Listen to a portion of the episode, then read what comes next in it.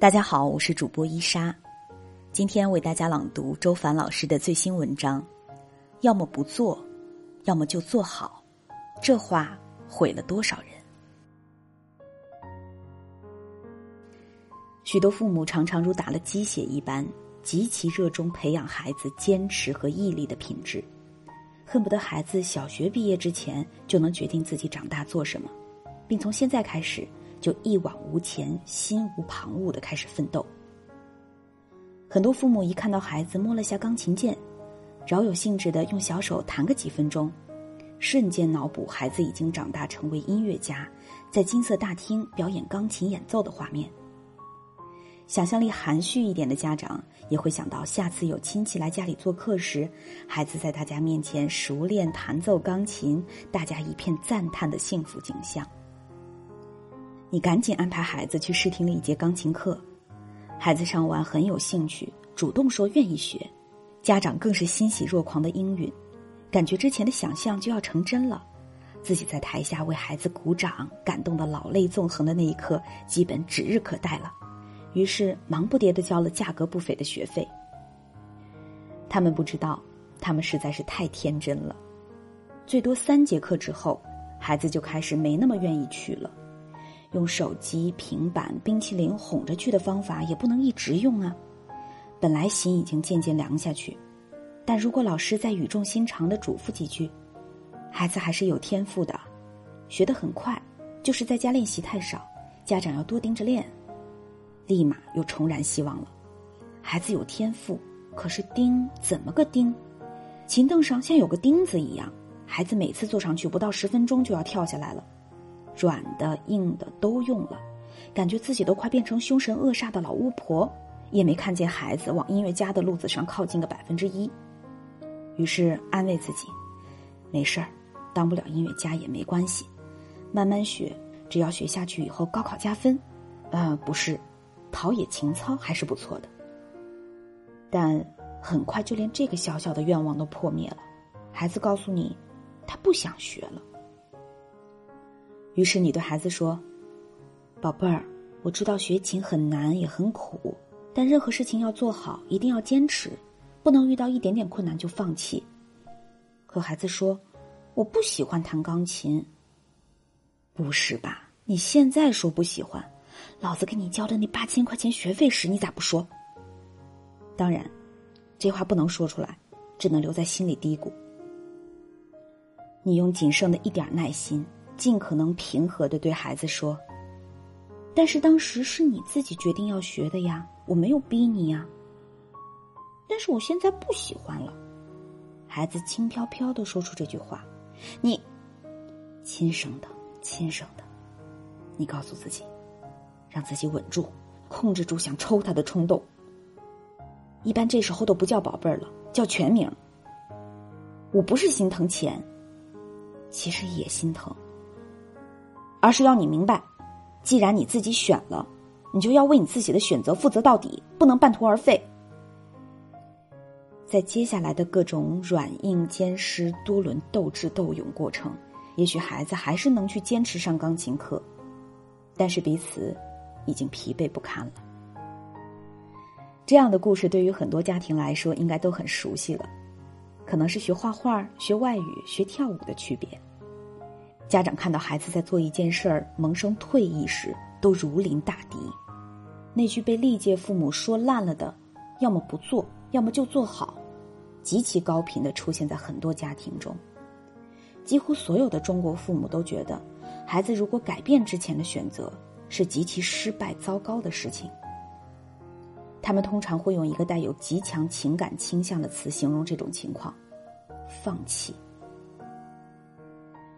最让父母恐惧的，还不是孩子放弃，而是他们相信孩子一旦放弃了，就会永远放弃。无数的专家、老师都会提醒家长，一定要给孩子养成好习惯。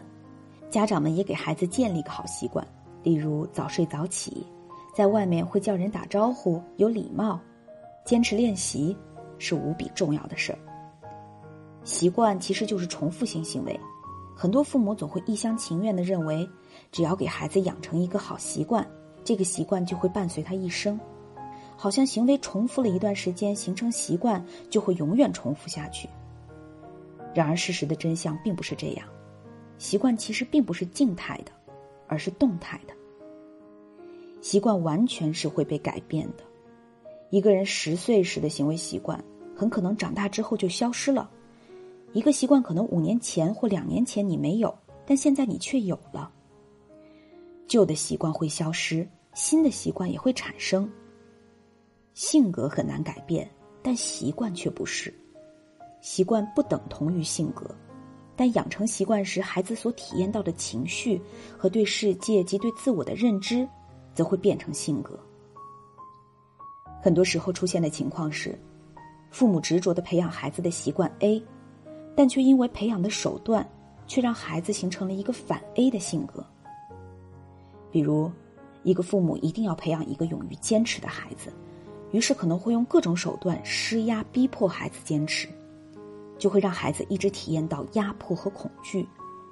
如果这个孩子数次反抗都没有成功，可能会形成一个“我做什么都没有用”的自我认知，对靠自己能改变环境或现状变得毫无信心。成年之后，逐渐形成一种自我怀疑的性格，反倒遇到困难更容易退缩或放弃。持之以恒当然是一种能力和资源，但能够改变主意也是一种能力和资源。持之以恒的重要性被过分强调之后，人要么因为缺乏弹性而变得僵硬固执，要么因为患得患失变得胆小纠结。想象一下，如果一个孩子听信了父母的教导，认同了要么不做，要么就做好，会带来怎样的思维模式和行为模式呢？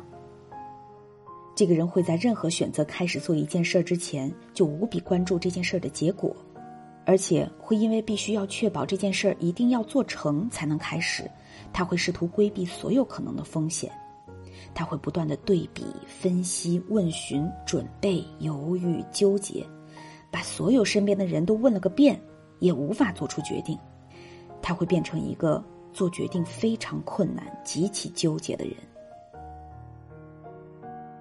王阳明在创建心学之前，尝试了很多流派。最初，他学的是朱熹理学。为了正物格物致知，就有了那个著名的格竹子的故事。结尾也如大家所知，隔了七天七夜，啥也没隔出来，还生了一场大病。病愈之后的王阳明意识到理学不适合自己，果断放弃研习理学，去学别的。后面还跟着一个道士学了阵子奇门遁甲。后来也放弃了，尝试了很多，最后才在三十三岁那年在龙场悟道，并创建出他举世瞩目的心学。试想一下，如果王阳明也认同现在很多父母教导孩子的这个信念，那么他就会死磕理学，绝不轻言放弃。既然选择学了，就要学好。竹子七天割不出来，就割他七七四十九天。如果王阳明真这样勇于坚持，那恐怕就没有今天我们所看到的一代大家了。坚持很重要，但在发现自己真的不合适时，能停止或及时转向的力量一样很重要。如果没有后者的力量，就会留在一段腐烂的婚姻里，或者完全不适合自己的工作或专业里死磕，带着股悲壮和无奈苦苦坚持着，而这种痛苦。就完全没有意义。在另一方面，除了无意义的坚持之外，这个信念还会带来另一个行为模式——纠结。因为如果认同一件事儿，一旦开始就必须要做好，这个压力实在是太大了。如果不确定能不能做好，所有的调整、转型、停止，都会视同为这件事的失败，甚至是这个人的失败。这个锅太大。没有人能轻松背起，所以很多人为了尽可能避免这种失败的可能性，最安全的做法就是不做选择。这很可怕。没有做选择的力量，就等于没有自由的力量。命运就是一连串的选择构建的，无论你做不做选择，选择都会发生。没有力量做决定。就意味着你把自己的生命交给了除自己以外的其他因素，也就是说，除了你不能决定自己的命运，其他的人或事都能决定。妄图想依据一个标准答案一招通杀是不可能的。知道哪些时候该坚持，哪些时候该停止的能力，绝对需要智慧和力量的支持。而这种判断力是需要通过不断刻意练习而来的。说的直白一点，就是多做选择，并对每次的选择前和选择后过程中的自己保有高度的觉知。在精准敏锐的判断力被训练出来之前，一定会经历一个阶段，就是在过去智慧和洞见不足时做出的选择，而有某种意义上的损失，可能是金钱、客户、团队上的损失。也可能是时间上或者某些机会上的损失，但本质上真正的损失并不存在，因为任何所谓的损失，其实都携带了比损失的票面价值更大的资源和机会。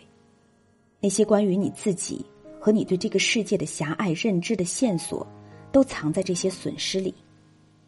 一旦你真的转换掉那些有毒的自我认同和信念系统，新的你可以轻松创造出更大的成果。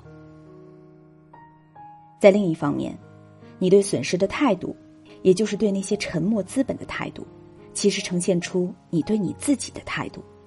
你把那些可量化的损失看得更重要，还是把你自己看得更重要呢？为了自我的成长，你觉得你自己值不值得付出那些代价呢？你对于自己的未来及潜在可能性有信心吗？当这个信心足够大的时候，是可以完全颠覆掉对过去损失的懊恼。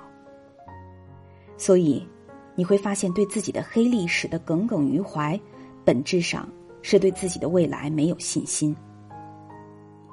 当你身心一致的豁然接受为自己的成长付出一些代价时，自然也会欣然陪伴孩子一起为他们的成长付出些小小的代价，因为你知道，这就是成长的一部分。有这种承载损失的力量依托。才可能不急不缓的重构新的自己，或者养育出平衡的下一代。